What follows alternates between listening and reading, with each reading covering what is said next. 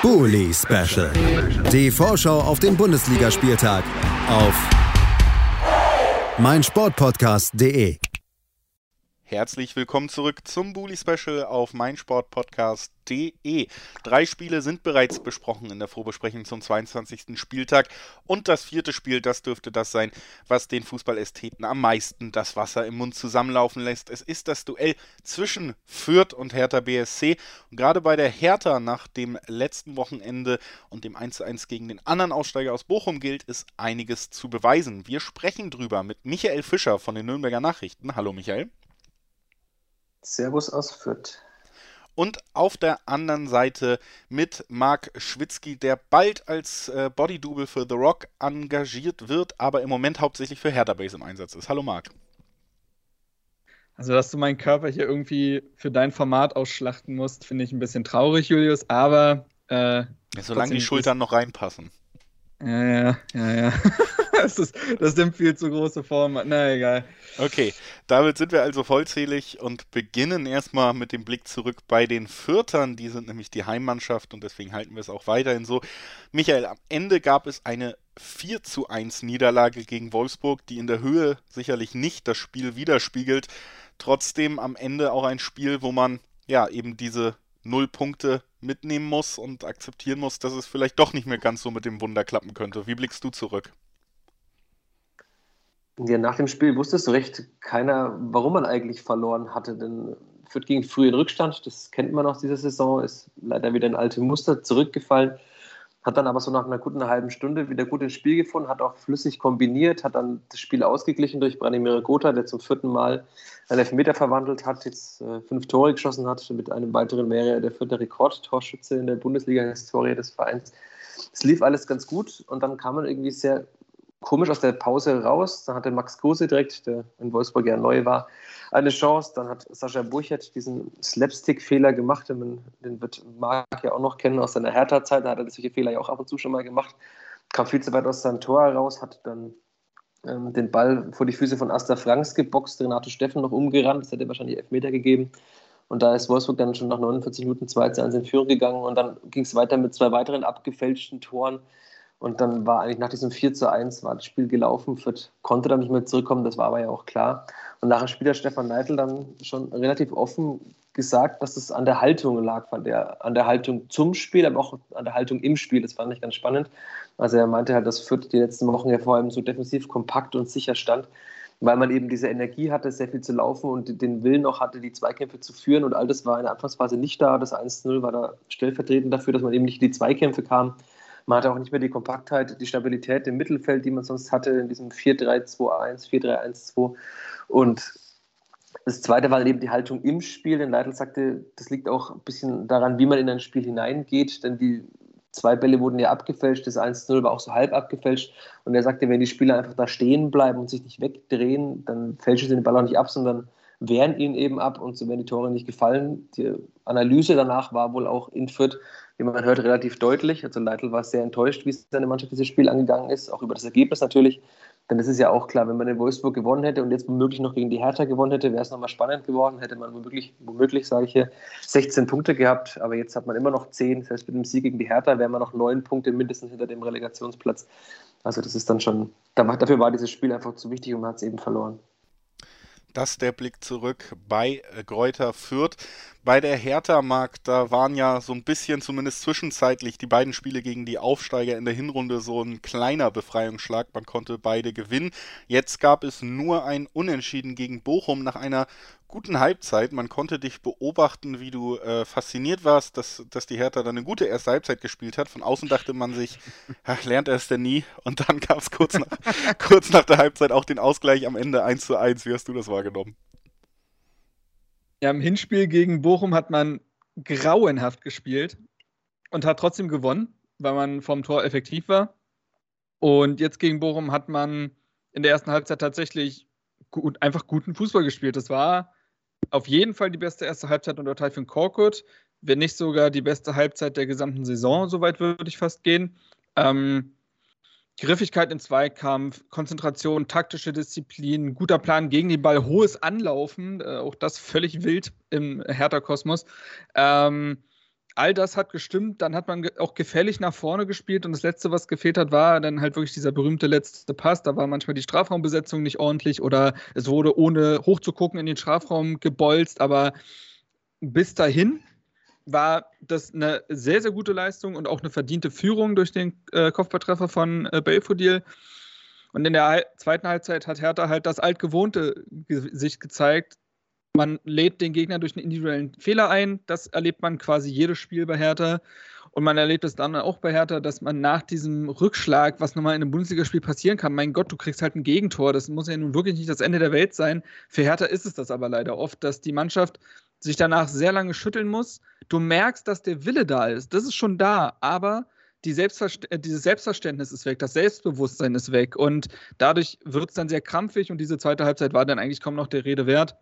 Und das ist natürlich sehr enttäuschend, weil man sich mit diesem Sieg, ähm, ja, hätte man Bochum wieder voll reingeholt, man hätte Abstand zum 16. und 17. gewonnen. Ähm, und so liegt der ganze Druck jetzt auf diesem Spiel. Aus härter Sicht also viel Druck auf diesem Spiel, der dürfte, das haben wir ja schon besprochen, Michael, nicht mehr ganz so groß sein, der Siegesdruck auf die Vierter jetzt in dieser Situation. Dennoch hat man sich ja sehr gefestigt und auch äh, punktemäßig deutlich besser präsentiert in der jüngeren Vergangenheit. Was erwartest du für ein Spiel, wenn es jetzt gegen die Hertha geht? Also ich finde, dass immer noch ein bisschen Druck da ist, denn wir hatten das Thema jetzt schon oft in dieser Saison, dass Fürth ja keinen Heimsieg hatte. Jetzt hat man mittlerweile zwei Heimsiege in der Bundesliga-Historie, die hat man allerdings beide bei Geisterspielen geholt. Also sowohl das 1-0 gegen Union als auch das 2-1 gegen Mainz. Im letzten Heimspiel, vor diesem Heimspiel jetzt, hat man äh, vor leeren Rängen geholt. Und es ist schon so vernehmbar, dass das in Fürth jetzt nochmal ein, ein Ziel ist, dass man eben auch einen Heimsieg vor Zuschauern holt. Es kommt auch hinzu, dass Fürth seit vor Zuschauern seit äh, zwei Jahren kein Heimspiel mehr gewonnen hat. Der letzte Heimsieg war am 29. Februar 2020, hatte ich nochmal rausgesucht für einen Artikel, war damals in der zweiten Bundesliga gegen den VfB Stuttgart, der in dieser Saison dann aufgestiegen ist in die Bundesliga. Das ist schon so, das schwelt immer noch. Viele Fans haben eben dieses Erlebnis immer noch nicht gehabt, ein Bundesliga-Heimspiel zu gewinnen. Und ich würde jetzt auch mal, ohne Hertha zu nahe treten zu wollen, sagen, dass es eine der besten Möglichkeiten für Fürth ist, gegen eine immer noch verunsicherte Hertha auch wenn es den letzten Spielen im Aufwind war, zu gewinnen. Denn man spielt noch gegen Dortmund zu Hause, gegen Leverkusen zu Hause. Da ist es wahrscheinlich eher schwieriger, ein Heimspiel zu gewinnen. Und gegen die Hertha ist die Chance dann doch trotzdem noch da. Aber ist natürlich trotzdem so. Also man kann jetzt befreiter aufspielen, dass man das tun kann, hat man ja schon in den letzten Wochen gesehen. Der große Druck ist nicht mehr da, jedes Spiel gewinnen zu müssen, weil jeder damit rechnet, dass man absteigt. Und insofern gehe ich davon aus, dass Fürth weiterhin so spielen wird mit der gleichen taktischen Formation, mit dem gleichen Personal. Womöglich wird Marco Mayhöfer wieder die Rechtsverteidigerposition übernehmen, der sich jetzt äh, am Mittwoch wieder freigetestet hat aus der Isolation, deswegen er in Wolfsburg nicht mitspielen konnte. Dadurch hat man dann eben, also man könnte tatsächlich mit seiner Top 11 spielen. Und die einzig offene Frage ist dann nur, ob Sascha Burcher dieses eine Spiel gegen seinen alten Verein, gegen seine Hertha noch bekommt. Weil es ist dann doch offen, ob nach diesen Patzern, äh, also ein Patzer und zweimal abgefälscht, wo er nicht ganz gut aussah, noch im Tor stehen darf. Denn Fürth hat ja, das haben wir auch schon besprochen, mit Andreas Linde aus dem Molde einen Torhüter geholt, der in der Europa League schon gespielt hat, der Hoffenheim quasi selbst aus dem Wettbewerb damals genommen hat, der sehr selbstbewusst ist und ähm, von dem ich jetzt auch denke, dass er spielen wird, was natürlich dann bitter wäre für Burchard, wenn er ausgerechnet gegen die Hertha auf die Bank müsste dass der Blick nach vorne bei den Fürtern mag für die Hertha ähm, gilt am letzten Wochenende Befreiungsschlag verpasst. Jetzt die nächste Chance. Was glaubst du, wie, wie wird man sich präsentieren? Ist das möglich in Fürth? Ja, ich glaube, in Fürth ist doch grundsätzlich alles möglich. Wenn ein sehr, sehr schwacher VfL Wolfsburg dort äh, dann mit was 4 zu 1 gewinnen kann und beide Parteien sich so ein bisschen fragen, warum das so passiert ist, denn ähm, kann man vielleicht auch mit einer durchschnittlichen Leistung äh, gewinnen, weil Fürth es sich selber ein bisschen kaputt macht. Sonst kennt man das ja eher von Hertha, dass man sich denkt, eigentlich war es gar nicht so schlimm, aber man halt, hat, hat halt zwei Patzer drin gehabt und dann verliert man das Spiel. Ähm, wenn Hertha die Leistung aus den ersten 45 Minuten gegen Bochum auf 90 Minuten strecken kann oder zumindest auf 70, sage ich mal, dann glaube ich, dass man dieses Spiel gewinnen wird. Ähm, die Mannschaft scheint die Länderspielpause echt gut genutzt zu haben, beziehungsweise das Trainerteam mit der Mannschaft. Da sind viele Mechanismen des 4-2-2-2, was er spielen lässt, ähm, nochmal sehr eingesickert, habe ich das Gefühl, in den Köpfen der Spieler. Ähm, was man dann nach dem 1 zu 0 auch mal braucht, ist dann auch wirklich ein 2 zu 0. Hertha zittert dann oft nach einer Führung und schenkt sie dann auch aus der Hand. Man braucht auch einfach mal ein 2 zu 0 und kann dann auch mal vielleicht ruhiger spielen wenn das so eintritt, dann glaube ich, dass Hertha dieses Spiel gewinnen wird. Ähm, aber Taifun Korkut hat es eben auch schon auf der PK gesagt, du schlägst in der Bundesliga keinen Gegner im Vorbeigehen und Fürth jetzt auch nicht mehr. Das war vielleicht irgendwann noch in der Hinrunde mal der Fall. Mittlerweile ist es aber ein ja durchaus gefestigtes Team, was im Rahmen seiner Möglichkeiten alles rausholt. Ähm, und bei Hertha muss man auch sagen, dass da natürlich auch noch ein paar Sachen jetzt wieder reinkommen. Marc-Oliver Kempf, wurde gerade auf der PK gesagt, hat Corona. Das heißt, die Innenverteidigung, die sich jetzt eigentlich hätte bilden sollen mit ihm um Stark, was ja auch im Spiel gegen Bochum eigentlich gut funktioniert hat, sofort wieder zerschlagen. Ähm, also dementsprechend gibt es auch noch ein paar Fragezeichen bei Hertha, aber trotzdem kann ich mir vorstellen, dass man dieses Spiel gewinnt und dann mal zumindest ein bisschen, ein bisschen durchatmen kann. Das äh, die Ausgangslage für beide Teams und dann lasst uns natürlich auch noch gemeinsam tippen. Michael, was glaubst du? Gelingt der dritte Heimsieg, der erste vor Zuschauern? Es muss ich sagen, ich habe mir ja vorgenommen, immer positiv zu bleiben. 2 zu 1 sage ich für Fürth. 2 zu 1 für Fürth. Der Tipp von Michael Fischer von den Nürnberger Nachrichten. Marc, was glaubst du? 2 zu 0 Hertha.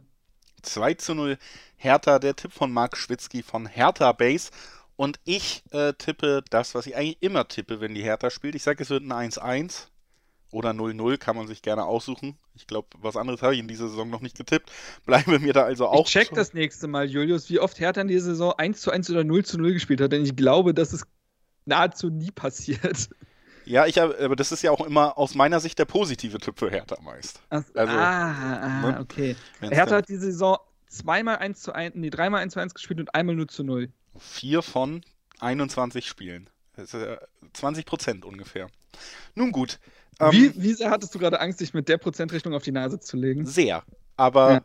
Das besprechen wir in einer neuen Folge Ballon Ohr, die morgen noch erscheinen wird. Liebe Zuhörerinnen und Zuhörer, kleiner Hinweis da noch.